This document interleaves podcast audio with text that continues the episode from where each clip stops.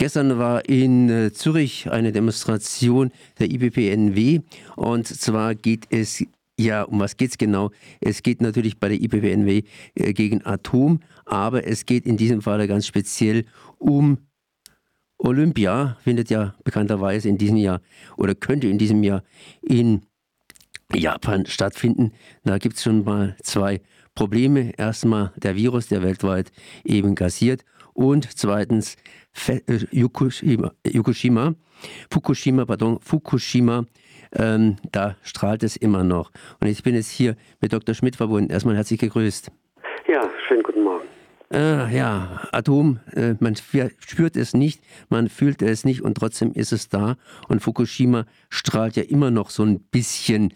Ihr habt jetzt dagegen protestiert, weil die Japaner wohl, das nehme ich mal an, hier versuchen, Fukushima irgendwie wieder repräsentativ herauszustellen. Sprich, da finden einige Veranstaltungen statt, entweder in Fukushima oder an Fukushima vorbei oder um Fukushima herum. Das heißt, äh, Fukushima wird einfach bei den Olympischen Spielen wieder ins Spiel gebracht. Was habt ihr denn gestern bei in Zürich konkreter gemacht? Nicht Zürich, sondern Lausanne. Wir waren in Lausanne direkt am Sitz des Internationalen Olympischen Komitees, die ja direkt am Genfer See dort ihre Dependance haben.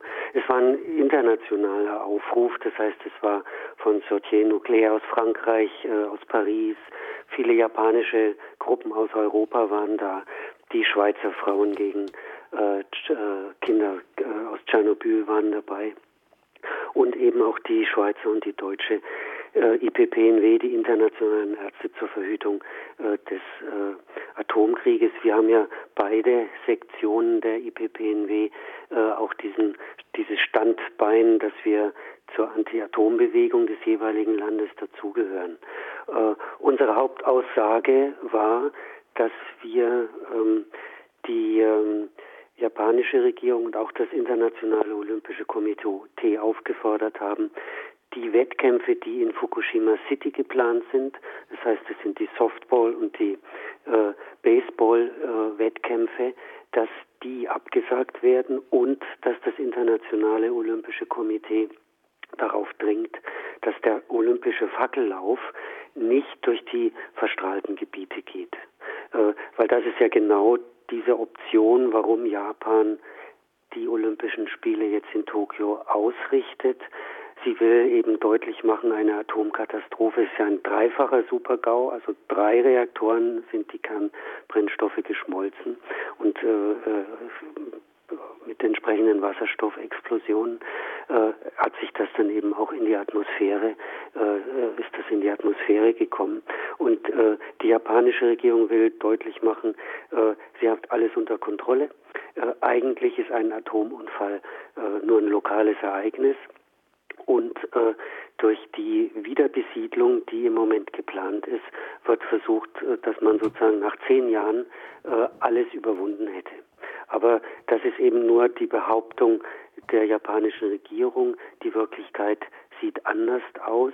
Und wir waren jetzt beim Internationalen Olympischen Komitee, um eben diese Wahrheit zu sagen, die richtet sich sozusagen an, die hat ihren Ausgangspunkt in den Strahlenwerten, die hat ihren Ausgangspunkt darin, dass äh, in den auch dekontaminierten Gebieten äh, immer noch das atomare Notstandsrecht zählt, nur redet keiner darüber.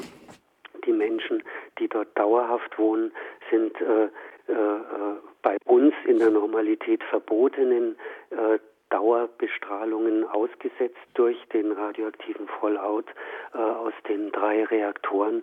Und äh, wir sagen eben, die, die, das Internationale Olympische Komitee muss sich dieser Normalität in Japan sozusagen stellen, also der Wahrheit und nicht dieser Bagatellisierung und diesen letztlich äh, Lügengeschichten. Das heißt, äh, in Fukushima werden wieder Menschen angesiedelt in einem Gebiet, das noch immer so verstrahlt ist, dass es in Deutschland verboten wäre, da dauerhaft oder längere Zeit Arbeiter reinzuschicken, die irgendwas zu tun hätten. Aber in Fukushima sollen oder leben da bereits Menschen. Also die, es ist so, dass wenn ein Gebiet dekontaminiert ist, dekontaminiert heißt, auch schon der Begriff ist ja irreführend, das ist dann ja nicht strahlungsfrei, sondern sobald ein bestimmter Grenzwert erreicht ist, äh, sollen die Menschen zurückkehren und sie werden gezwungen in dem Sinn, in dem ihnen die wirtschaftlichen und finanziellen Unterstützungen gestrichen werden, äh, weil die Evakuierten, es waren ungefähr so 160.000 ähm, Menschen, die hatten eben auch staatliche Unterstützung bekommen, hatten kostenlos äh, Wohnungen zur Verfügung gestellt bekommen. Und das alles wird jetzt gestrichen, äh, sodass ein Druck da ist, äh, in diese Gebiete zurückzukehren. Und das gesundheitliche Drama, Drama ist eben, dass wenn wirklich Familien zurückkehren, äh, dann äh, sind vor allen Dingen die Kinder einer so einer Dauerbestrahlung ausgesetzt, die eben dazu führt und das wenn, wenn ein Kind zum Beispiel dort aufwächst in einem dieser dekontaminierten Gebiete, dann braucht es fünf bis sechs Jahre, bis es sozusagen eine, bereits eine Lebensstrahlung von 100 Millisievert äh, hat. Und wenn ein Kind 100 Millisievert äh, äh, erlebt hat, dann hat er statistisch, hat das Kind die Wahrscheinlichkeit von 1 zu 15 entweder an einer Krebserkrankung zu erkranken oder eine schwere Herz-Kreislauf-Erkrankung in seinem Leben zu entwickeln. Das heißt, das ist, äh, das ist ein Damoklesschwert, das über den Familien liegt.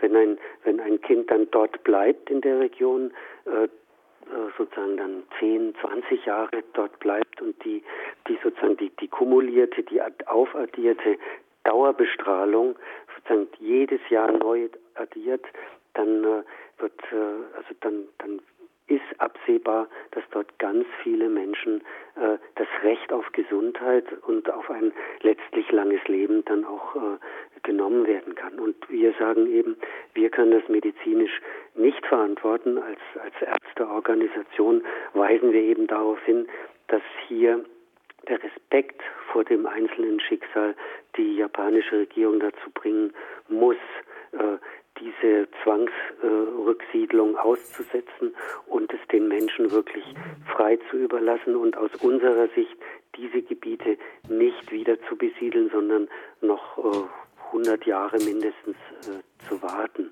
Äh, es ist so, wir werden ja oft gefragt, wie ist es denn mit den Athletinnen und Athleten, sind die denn gefährdet? Äh, alle, die nur kurz zu Besuch sind in diesen verstrahlten Gebieten, ähm, für, für die ist es eine leicht erhöhte Strahlenbelastung, äh, aber sozusagen das eigentliche Problem sind diejenigen, die dort dauerhaft wohnen. Und immer der, der Punkt, die strahlensensibelsten sind eben die Kinder, das sind die noch ungeborenen Mutterleib und das darf man auch nie vergessen, Frauen sind insgesamt strahlensensibler als Männer. Äh, also es, es, sind einfach bestimmte Bevölkerungsgruppen wirklich gefährdet und der Hintergrund auch noch, wir wissen, dass es äh, genetisch vererbbare äh, ähm, Strahlensensibilität gibt. Das, das ist ja zum Beispiel das Problem mit der Brustkrebsfrüherkennung, dass es eben Frauen gibt, die durch die Röntgenuntersuchung zur Früherkennung erst ihren Krebs gesetzt bekommen, weil die so strahlensensibel sind.